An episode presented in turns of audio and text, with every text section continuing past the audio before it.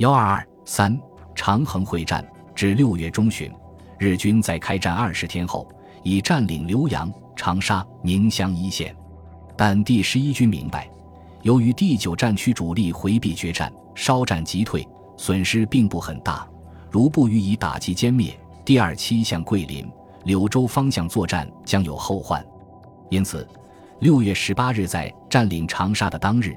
第十一军就下达向衡阳挺进的命令。中国方面在长沙失守后，仍采用两翼侧击的战法对付日军突进，准备与之在衡阳决战。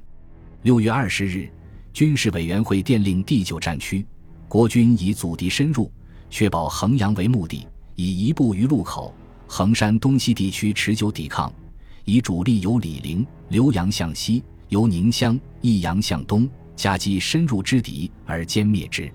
日军南犯仍分东、中、西三路。在东路，日军第十三师团在六月中旬就南渡浏阳河急速推进，二十日攻占醴陵，然后转向东进。二十二日又占萍乡。日军第三师团也于此时南下进犯萍乡地区。第十三师团遂根据军部命令，以耒阳为下一步进攻目标。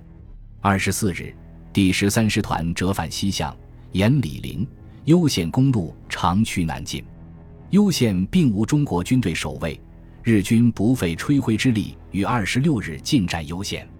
随后，日军进逼安仁，第三十七军在安仁以北顽强阻敌，激战两昼夜，终于不支，安仁陷敌。七月一日，日军第十三师团进抵耒阳附近，对衡阳南翼构成威胁。而在醴陵、平乡一带，中国军队与日军第三师团展开拉锯战，战况惨烈，双方阵地几度易手。在西路，日军第四十师团不待宁乡战斗结束，即于六月十八日南下进犯湘乡。二十一日，湘乡被占。随后，日军继续南下，猛攻永丰。七月三日，永丰失守。第四十师团攻占永丰后。一部向南进犯金兰寺，一部向东南推进，指向扎江。从西翼侧应进攻衡阳。在中路，日军第一线兵团第六十八、第一六师团在长沙战斗还在进行之时，即南渡浏阳河，于六月十三日攻占株洲。随后，日军分兵两路，沿湘江东西岸一路南下。第九战区部队虽沿途阻截。但仍被日军逐次突破。六月二十三日，日军在衡阳城东三十里的全西市附近，与担任衡阳城防任务的第十军部队发生交火，揭开了衡阳保卫战的序幕。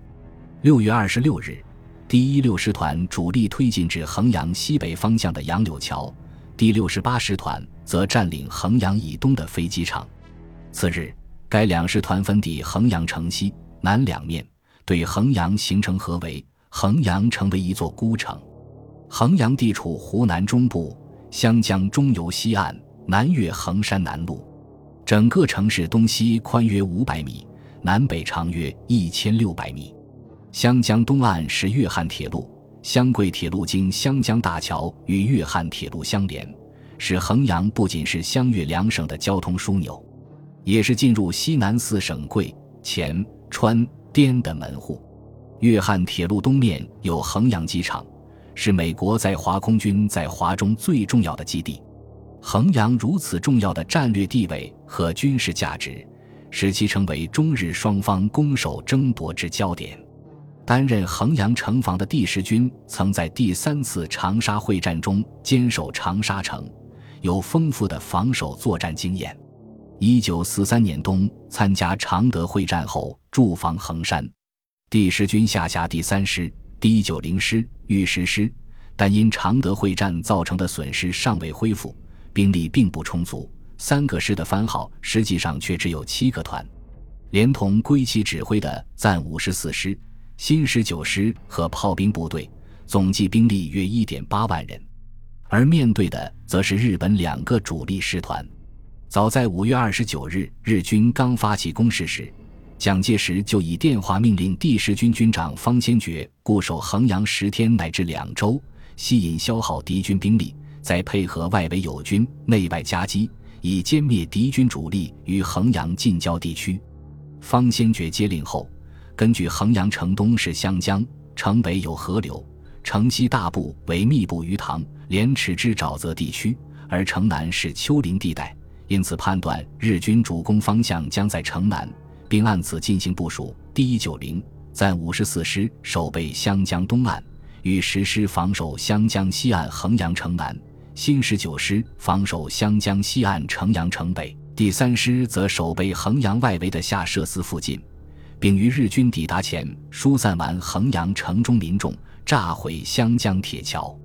六月二十八日拂晓，日军第六十八、第一六师团对衡阳城南面和西南的第十军阵地发起攻势，妄图一举突破守军防线，占领衡阳。早有准备的中国守军奋起抵抗，其防御之坚固。作战之英勇出乎日军的预料，且炮火相当活跃，将至前线指挥战斗的日军第六十八师团师团长左久间、参谋长原田真等多名指挥官击伤。日军对衡阳的这次攻势延续五昼夜，除黄昏、拂晓和午夜战况略为沉寂一两小时外，其余时间敌我双方连续拼杀。日军进攻先以飞机、大炮轰炸，并释放毒气。随后以步兵猛冲，中国守军则在日军轰炸时蛰伏在掩体和工事内，待日军步兵逼近时，以火力将其歼灭于阵地前。若日军突入阵地，则以手榴弹、刺刀与敌展开肉搏战，歼敌于阵地内。一些阵地在双方之间几度易手。三十日一天，二二一高地四次被日军突破，守军第二营伤亡达百分之七十。伤势稍轻者虽仍在前线搏杀，但难抵日军连续进攻。入夜，御史师第三师团团长陈德弼亲率预备队增援。时至黑夜，伸手不见五指，该二高地官兵与突入之敌混战一起，敌我莫辨。双方均静静的不敢弄出一点音响，以免暴露自己的位置，犹如捉迷藏。我官兵以手摸腹，穿粗棉布衣者为自己人。穿光华卡基步军衣者为敌人，发现敌人，即以刺刀刺杀。因此，枪支碰撞声与被刺者之惨叫声时起时寂。至天色微亮，双方后续部队赶到，又是一场激战。最终，中国军队将日军赶下山去，恢复阵地。日军在其战报中承认，衡阳城之敌利用地面障碍及防御设施。仰仗火力配合反攻，进行顽强抵抗。日军前进迟缓。战至七月二日，日军在付出重大伤亡后，仅占领停兵山、张家山南路等前沿阵地，而衡阳城南第一线其余阵地仍牢牢控制在中国守军手中。日军因损失过大，需等待补给，不得不于七月二日午夜停止对衡阳的第一次总攻。日军在准备第二次总攻的同时。对衡阳城由全面进攻改为重点进攻，以大批飞机对衡阳城进行轰炸，并投下大量燃烧弹，使城内火光冲天，昼夜均在熊熊燃烧，民房大部付之一炬。第十军囤积粮弹也多被焚毁，但第十军亦抓住时机，调整城防部署，并令在衡山的第三师第八团归还建制。该团于七月五日突破日军阵线。冲入孤城之中，增强守军力量。七月十一日，日军发起对衡阳城的第二次总攻。自拂晓起，日军飞机对衡阳展开整日轮番轰炸，其炮兵则对城西南主阵地猛轰，并释放毒气。随即，步兵发起总攻。第十军各部在各自阵地进行了极为顽强的抵抗。御史师第二十八团防守城南五桂岭阵地。战至十二日，第八连连长以下官兵伤亡殆尽，仅余一位班长率兵两人据守一碉堡，仍与敌作出死战。第三十团第二营一个上午就换了三个营长，第一个营长为国捐躯，接任的营长身负重伤，继任的营长指挥作战至下午也被敌军击伤，战况之激烈可见一斑。在张家山阵地，日军连续三昼夜以成百人为一梯队。在炮火掩护下，持续发起进攻。守军阵地四度失守，四度夺回。多名营连长在第一线率兵杀敌，壮烈殉国或身负重伤。一名握得呻吟之伤兵拉响最后一颗手榴弹，与敌同归于尽。去敌之后，攻势残破，官兵累累积尸，加盖沙土为避弹之凶墙，臭气熏天，群营乱飞，不顾也。只为击退日军的下一轮进攻。至七月十六日，战斗更为惨烈。日军再度发起猛攻之时，天气骤变，豪雨倾盆。守军在茫茫雨幕中跃出战壕，与敌展开白刃肉搏，彼此进行拉锯战。担任衡阳城南防御重任的御史师激战至此，伤亡惨重，连吹士兵、运输兵悉数进上一线搏杀。所属三个团番号虽在，实际上多是第二线阵地增援的第三师第八、第九团官兵。当日晚，萧家山、枫树山等处被日军突破，第十军遂放弃第一线阵地，连夜调整部署，全力固守第二线阵地。